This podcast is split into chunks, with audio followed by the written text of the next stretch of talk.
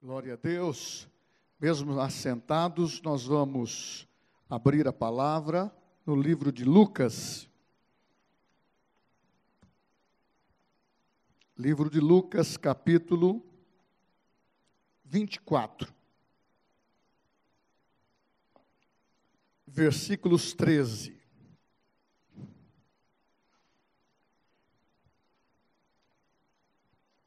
Em diante. Naquele mesmo dia, dois deles estavam de caminho para uma aldeia chamada Emaús, distante de Jerusalém, 60 estádios. E iam conversando a respeito de todas as coisas sucedidas. E aconteceu que, enquanto conversavam e discutiam, o próprio Jesus se aproximou e ia com eles. Os seus olhos porém estavam como impedidos de o reconhecer. Então lhes perguntou Jesus: Que é isso que vos preocupa e de que ides tratando à medida que caminhais? E eles pararam entristecidos. Um, porém, chamado Cleopas, respondeu dizendo: És o único, porventura, que, tendo estado em Jerusalém, Ignoras as ocorrências desses últimos dias? E eles perguntou quais e explicaram. O que aconteceu a Jesus, o Nazareno, que era varão profeta, poderoso em obras e palavras diante de Deus e de todo o povo? E como os principais sacerdotes e as nossas autoridades o entregaram para ser condenado à morte e o crucificaram. Ora, nós esperávamos que fosse ele quem havia de redimir a Israel, mas depois de tudo isso, e já este, o terceiro dia, desde que estas coisas sucederam, é verdade também que algumas mulheres, das que conosco estavam, nos surpreenderam tendo ido de madrugada ao túmulo. E não achando o corpo de Jesus, voltaram dizendo: terem dito, terem tido uma visão de anjos, os quais afirmavam que ele vive, e os quais afirmam que ele vive, os quais afirmam que ele vive, os quais afirmam que ele vive.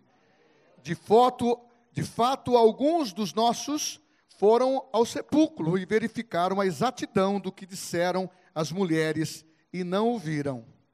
Então lhes disse Jesus, honestos e tardos de coração, para crer tudo o que os profetas disseram. Porventura não convinha que o Cristo padecesse e entrasse na sua glória. E começando por Moisés, discorrendo por todos os profetas, expunha-lhes o que os, a seu respeito constavam em todas as Escrituras. Quando se aproximavam de aldeia para onde iam, fez ele menção de passar adiante, mas eles os, os constrangeram, dizendo: Fica conosco, porque é tarde, e o dia já é, e o dia já se declina. E para ficar com eles. E entrou para ficar com eles. E começou, e aconteceu que quando estavam à mesa, tomando ele o pão, abençoou, e tendo partido, deu-lhes e aconteceu que, quando estavam à mesa, tomando ele o pão, abençoou e, tendo partido, deu-lhes. Então lhes abriram os olhos e reconheceram que ele, e reconheceram, mas ele desapareceu da presença deles. E disseram um ao outro: Porventura não nos ardia o coração quando ele pelo caminho nos falava, quando nos expunham as Escrituras? E na mesma hora, levantando-se, voltaram para Jerusalém, onde acharam reunidos os onze e os outros com eles, os quais o Senhor, os quais diziam: O Senhor ressuscitou e já apareceu a Simão. Então os dois contaram o que lhes aconteceram no caminho e como fora por eles reconhecidos no partir do pão. Glória a Deus. Nós estamos às 11 horas da manhã, é um dia de domingo. Semelhantemente, o dia da ressurreição. Foi um domingo. Muitos terminam, ou muitos fazem a sua vida, ou muitos constroem a sua história até o dia da paixão de Cristo, até o dia da morte. E não conclui o que Deus tem nos dado como a nossa maior esperança, o maior resultado já acontecido na história do mundo. Jesus vive. E a sua vida mudou a história do universo a sua vida mudou a história deste mundo. Porque ele mesmo disse: enquanto eu estou no mundo, eu sou a luz do mundo, eu sou o sal da terra.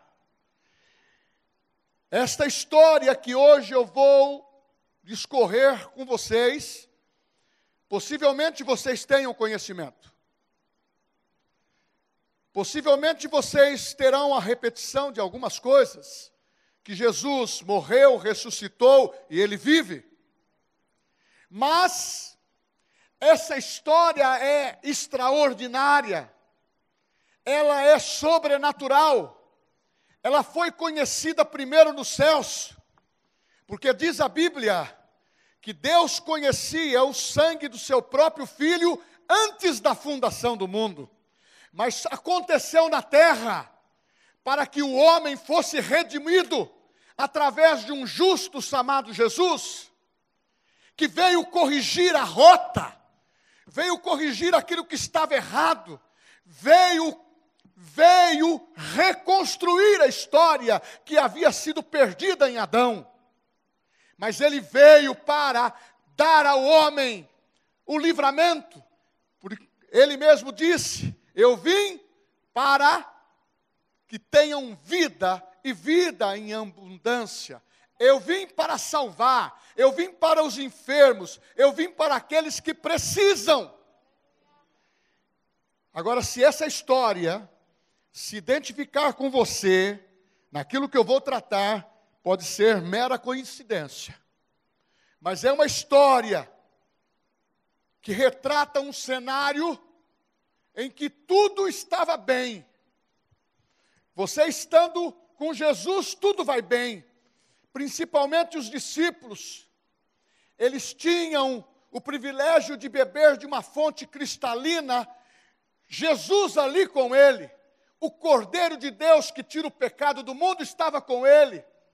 É aquele que curava, que libertava, que dava uma palavra que o coração dos homens dos religiosos eram tocados. Eles diziam: que tanta autoridade, com qual autoridade ele ensina essas coisas? Outros olhavam para ele e via com qual poder ele expulsa os demônios. Outros olhavam para ele e disse: Este homem, de uma maneira negativa, faz isto. Através de Beuzebu, confundiam querendo mistificar Jesus para confundir. Esta é a ação do mundo em todos os tempos. Na, com Jesus aconteceu dessa maneira, e também acontece hoje. Trazem uma mistificação das coisas para tentar tirar o verdadeiro resultado daquilo que significa a cruz para o cristianismo. A ressurreição para o cristianismo é o berço da igreja. Nasceu a igreja. Por isso hoje eu não quero repetir uma história. Eu quero que você entenda que é um memorial. É incontestável. É uma história que tem que ser lembrada todos os dias é uma história que nós temos que conceber no nosso coração, da mesma maneira que o judeu faz com a Páscoa, lembra da saída do Egito e comemora e faz disto um sagrado um divino, nós temos que entender que a ceia do Senhor, que lembra a sua morte, que lembra a sua ressurreição, ela faz parte da nossa vida. Quem vai morar no céu, diga amém. Então, meu irmão, você, é com você que ele está falando, é memorial eterno, tem que estar falando isto dia, cedo e noite. Sabe por quê? Era assim que os judeus ensinavam sobre a Páscoa. Eles ensinavam numa cultura oral, aonde falava dia, tarde e noite para a sua criança e para as pessoas, para que não se esquecesse. É assim que nós temos que memorizar a ceia do Senhor morte, ressurreição e vida eterna. Ah, meu irmão, a cura através da morte de Jesus, há livramento da maldição, há perdão de pecados. Meu irmão, isso é extraordinário, isso é fantástico, tem que mexer com você. Mas vamos mergulhar aqui na história. Eu aprendi cantando uma música tão maravilhosa, Divino Companheiro no caminho. Fica conosco, Senhor. É uma história linda. Mas hoje eu estava entendendo essa história de uma maneira um pouco diferente. Eu ressaltei o tema para essa manhã, que ele vive. E a, a vida de Jesus mudou o mundo. E na realidade eu comecei a entrar no texto e comecei a perceber os discípulos antes da ressurreição. Milagres, poder, vontade de estar com Jesus, passaram intempéries, viram tantos milagres, mas quando começou com a prisão de Jesus, quando Jesus foi à cruz, quando Jesus foi dado como morto, volto a dizer, tem muitas pessoas até hoje estão querendo limitar a sua vida no momento apenas da morte.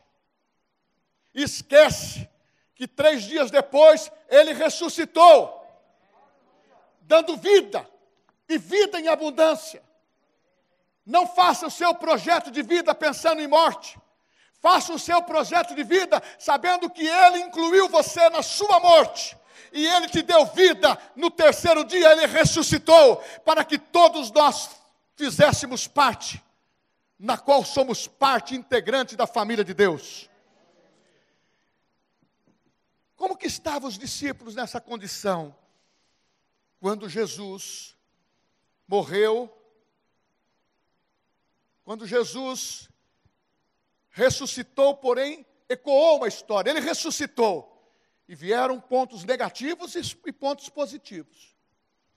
Esses discípulos, quando aconteceu o fato, começaram a dizer que Jesus não havia ressuscitado. Começaram a dizer que sumiram com o corpo dele. Começaram a dizer que ele não morreu na cruz. Quando ele foi levado no túmulo, ele reviveu e saiu. Mas não como ressurreição. Outros diziam até que as mulheres visitaram outro túmulo. Outros diziam que foi facilitado e roubaram o corpo dele, e assim por diante, tantas histórias que você já ouviu em, em algumas pregações. Mas, a gente vê aqui nesse texto, os olhos daqueles discípulos.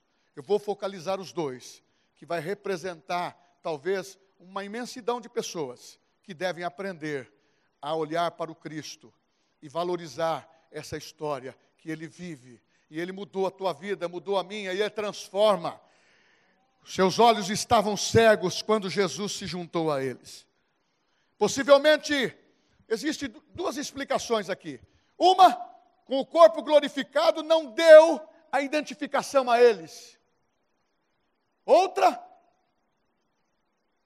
porque eles estavam tão apavorados de ter participado da via dolorosa e ver o sacrifício de Jesus como muitos que assistiram aquele último filme da crucificação de Jesus e a sua morte, ficaram horrorizados como Jesus apanhou e como ficou aparente o sofrimento no seu corpo.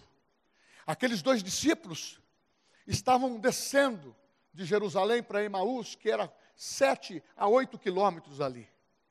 E eles foram. É a primeira vez que é mencionado Emaús na Bíblia. E eles foram contando. A Bíblia diz que eles estavam apavorados. Mas aonde eles estavam? Voltando. Eles estavam indo ao contrário daquilo que Deus tinha como caminho perfeito e sua vontade para todos que eram os seus seguidores, seus discípulos. Eles estavam voltando. E quando voltando, a Bíblia fala que eles estavam discutindo entre eles nas suas conversas. Mas o contexto histórico diz que eles estavam apavorados. Quem sabe agora vão começar a perseguir os seguidores dele. E nós vamos também para a cruz. Isso eu estou conjecturando junto com a história. Mas na realidade, os seus olhos e ouvidos estavam fechados a respeito dos testemunhos. Diz aqui o relato que você acabou de ler comigo, que chegaram para ele as mulheres e disseram: Jesus vive, ele ressuscitou. Não acreditaram, duvidaram. Mas foi o anjo que me revelou, falou para Maria Madalena: porque procura dentre os mortos aquele que vive. Eles não ouviram, não ouviram os testemunhos de Pedro. Você lembra que Jesus deixou propositalmente também um lencinho para Pedro saber que ele tinha sido ressuscitado? Não creram nisto, ficaram em dúvida. Em Marcos capítulo 10 fala sobre isso. Eles tiveram dúvida no coração, invadiu o coração de uma incredulidade. Meu irmão, nós estamos participando do melhor período da igreja dos últimos dias. Você faz parte de uma igreja vitoriosa e triunfante. É com você que Deus conta. Nós não podemos deixar de caminhar para o trono, para os céus, e dar atenção a isto que está acontecendo nos dias de hoje, contaminando o nosso coração contaminando as nossas emoções, fazendo-nos viver circunstâncias só naturais e deixando o espiritual. Parece que nós estamos caminhando até o dia da morte de Jesus e ficando com dúvida com aquilo que vai acontecer. Não!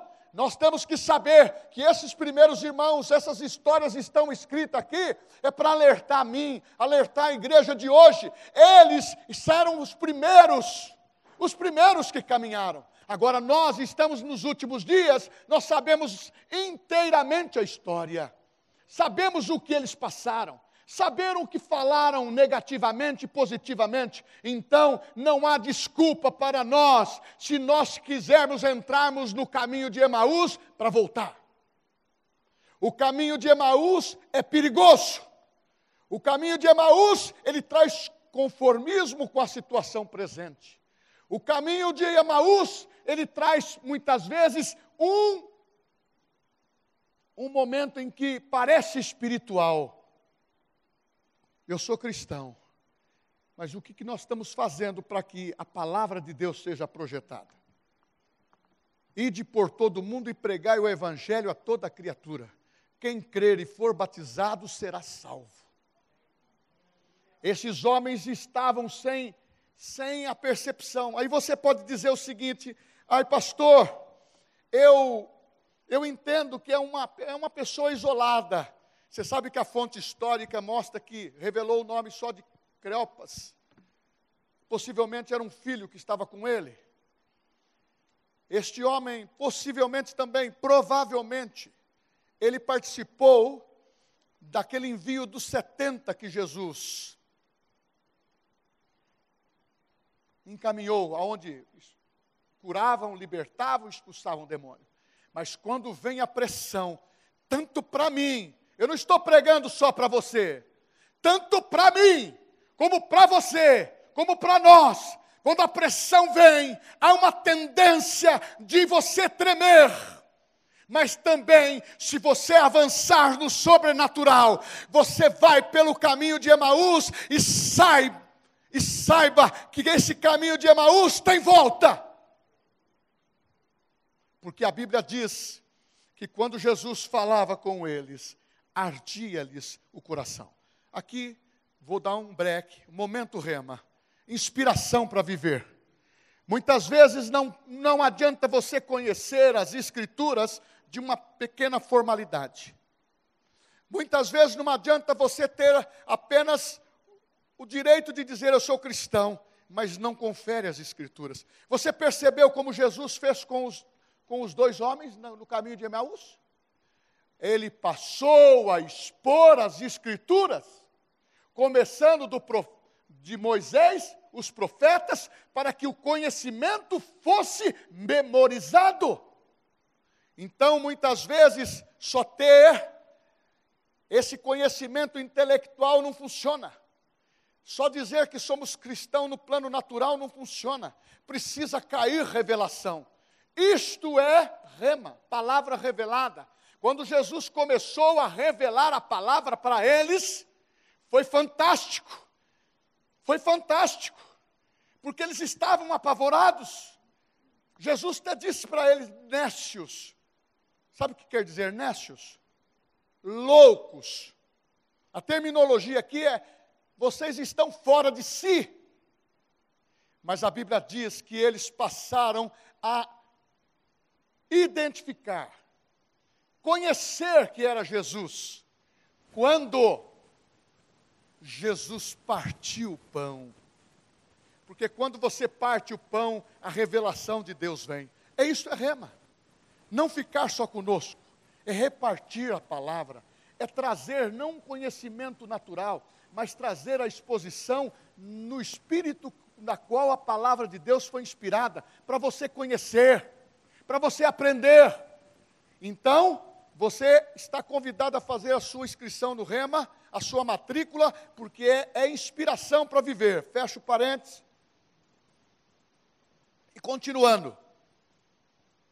Esses homens estavam vivendo uma situação muito interessante. Eles ouviram falar da ressurreição. Várias vezes você vê na Bíblia Jesus dizendo: Olha, eu vou para Jerusalém, eu vou morrer, e eu, ao terceiro dia eu vou ressuscitar. E quando morreu Jesus na cruz do Calvário, os dois deram meia volta e, e desceram para Emaús. Se esqueceram do terceiro dia que ele disse: No terceiro dia eu vou ressuscitar. Irmãos, é o detalhe da palavra que você precisa entender. É deixar o coração exposto à palavra para você compreender, porque na hora da pressão você não vai dar meia volta você tem um espírito de ousadia e de coragem. Foi isto que Deus lhe deu. É para você encarar qualquer tipo de parada. Então, meu irmão, esses dois discípulos do caminho de, de Emaús é uma vacina. É uma vacina para nós. O contexto envolve uma pessoa que provou dos dons de Deus. Você lembra daquele texto que Jesus diz assim? Eles chegaram todos felizes, dizendo: Mestre, curamos, expulsamos demônios, e Jesus disse: Alegrai-vos, porque o vosso nome está escrito no livro da vida. Ou outro texto, Jesus dizendo: Alegrai-vos, erguei os vossos olhos quando tudo isso estiver acontecendo, porque o tempo da vossa redenção está próxima. Oh, aleluia. É uma pequena dificuldade, muitas vezes, para nós entendermos o pensamento de Deus. Eu estava estudando sobre uma situação e eu, Pedro, o apóstolo Pedro, uma das suas, suas epístolas, diz que um dia para Deus é mais do que? É como equivalência de mil anos, não é? Um dia. Então Adão nasceu e morreu no mesmo dia, porque ele morreu com 930 anos. Então, vou te dar mais uma informação. Faz 2020 anos que nós estamos aqui, não é? Dois dias, um dia para Deus é mil anos. Sobre, Abraão, sobre Adão está em, em Gênesis capítulo 5. Sobre Jesus é fácil, é dois dias só. Mil anos. São dois dias. Está fresquinho isso. Essa história está fresquinha. Essa história da, da, de Emaús aqui é tão fresquinha, se a gente estivesse contando. Aconteceu com a Maria, aconteceu com o João, agora aconteceu com o Pedro, aconteceu com o Manuel. É uma coisa tão fresquinha, mas que é para sacudir o nosso coração, porque Jesus vive. Meu irmão, essa história, este fato, este episódio não pode ser anulado, a história não conseguiu Os homens até hoje não conseguiram anular o que reflete o poder da morte e da ressurreição de Jesus, porque hoje eu não prego, você não prega, nós não pregamos um Cristo morto, nós pregamos um Cristo que morreu e vive. Essa é a diferença, essa é a diferença do cristianismo, é que é contagiante. Só que na hora que você está com o Cristo, esse pessoal do, do caminho de Emaús tiveram condições de refazer a rota. Quando Jesus partiu o pão e tendo dado graça, isso era familiar para eles. Partiu o pão e tendo dado graça, viram que era Jesus e imediatamente eles desapareceu. Só que eles não ficaram amedrontados porque ele desapareceu. Ah, ele se lembrou. Você se lembra quando eles, Jesus expunha as escrituras para nós? O nosso coração, ele ardia.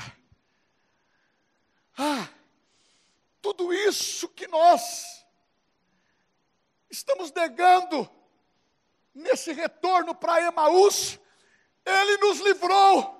Olha como o amor de Deus, olha como o amor de Cristo é tão maravilhoso conosco. Ele veio nos buscar, ele veio nos trazer algo especial. Ele veio trazer uma oportunidade de refazer a rota. Ele veio te dar a oportunidade de não se acomodar. É ardir o coração. Meu irmão tem que arder o coração, mas tem que ter mudança de vida, porque a vida dos discípulos, todos eles que ficaram, não só no pé da cruz, não só na ressurreição, a vida deles foram transformada e impactaram o mundo.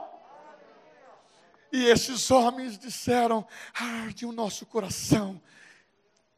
Eles tinham acabado de chegar, comeram uma refeição para refazer as energias, e imediatamente, imediatamente, eles voltaram para Jerusalém. Eles foram contar para Pedro, eles foram contar para os seus irmãos o que aconteceu. Muitas vezes você pode pensar assim: o pastor colocou algumas coisas negativas e ele fala, estou falando das Escrituras. Leia, leia Marcos capítulo 16, aonde você gosta apenas de militar, eu gosto de dizer, ide por todo mundo e pregar o Evangelho, esses sinais seguirão o que crerem, mas você lê um contexto do, do capítulo dizendo, eles ficaram incrédulos, eles ficaram abatidos, a vida deles estavam em frangalhos, só o poder do Espírito Santo. Eu quero aqui salientar que quando eles começaram a voltar, refazer, da mesma maneira que eu afirmei que pode ter um caminho do, de Emaús, quando você larga tudo. Tem pessoas que largam tudo, largam o emprego e não, e não quer saber das consequências que vão gerar para a família. Eu arrumo outro largam a família, largam o casamento, largam a igreja, largam a fé, porque sabe que o nosso Deus é longânimo, sabe que o nosso Deus é amoroso, mas eu quero te dizer o seguinte, meu irmão, da mesma maneira que eu falo que Ele é, é amoroso, lembra-te da onde caíste e volte ao primeiro amor. Este é o segredo. É o segredo do arrependimento, é refazer a rota, é ter a oportunidade, porque o coração não só vai arder, você vai entrar na prática da fé, você vai entender que ele ressuscitou. Oh, meu irmão, você imagina quando Tomé chegou e disse: Só acredito vendo, só acredito colocando a mão, só acredito se eu tocar. Você já imaginou uma expressão como essa? Não quero condenar Tomé, porque muitas vezes essa é a reação de quando as emoções predominam. Muitas vezes, num período como pandemia, como este, as pessoas vivem determinantes nas suas circunstâncias. Nós temos que falar ao contrário. As circunstâncias não são determinantes para aquele que tem o espírito da fé, para aquele que crê que ele morreu e ressuscitou, para aquele que crê que você foi assentado em Cristo Jesus, que você sabe o que você é em Cristo. Eu sou o que a Bíblia diz que eu sou, eu tenho o que a Bíblia diz que eu tenho, eu posso o que a Bíblia diz que eu posso, eu posso refazer a minha rota, eu posso voltar, volte para casa casa do Pai, volte para a casa do Pai, volte para Jerusalém, é onde é a tua casa. Refaz a tua rota, os dias estão se abreviando, e as pessoas estão cambaleando, e eu vou terminar. Eu fiquei impressionado. Para Jesus poderia ser tido como uma traição muito séria. Para Jesus teria considerado talvez uma, um abandono, mas ele colocou tudo isso de lado. Quando há um coração que está pronto para se arrepender, quando há um coração que está pronto a perdoar, quando há um coração pronto a mudar de rota, quando há um coração que quer se ajustar com Jesus, quando há um coração que, quando eu falo a palavra, eu falo dessa história que é memorial eterno, arde o teu coração, e você está pensando aí, eu não posso ficar de fora de ir para o céu, eu não posso estar de fora de estar com esse povo barulhento, esse povo poderoso que tem o Espírito Santo, aleluia! E essa história começa com vitória, quando Pedro, cheio do Espírito Santo, oh aleluia! Aleluia. Leia Atos capítulo 1, que fala como Lucas recebeu a informação. Sabe quem deu para ele? Foi Cleopas. Contou para Lucas. Lucas conferiu. Ah, e a primeira mensagem. Pedro falou assim: Eu lembrei do que Jesus falou naqueles últimos dias. São 120 pessoas que estão no nosso grupo. Então, pessoal, vamos para o templo orar. Porque Jesus falou assim: ficar em Jerusalém, até que lá do alto sejais revestido. Ah, eu fico aqui conjecturando. Cleopas falou assim: eu estou, nossa, não vou sair mais dessa. A tradição fala, a tradição fala que esse homem se ajustou com Deus e um dos seus filhos, talvez até aquele que estava no caminho de Emaús, passou a ser um superintendente, um homem ativo na igreja de Jerusalém. Eu estou contando isso para você porque a história dele é resgatada. A história de qualquer cristão que passa para a, a verdade que Jesus vive enquanto ele vive ele vive eternamente, tem perdão. Então você está aqui nesta noite, ou melhor, nesta manhã, sabendo que Deus ama você. Eu concluo essa história assim: o Espírito Santo está em você. A graça do Espírito Santo. E eu vou aqui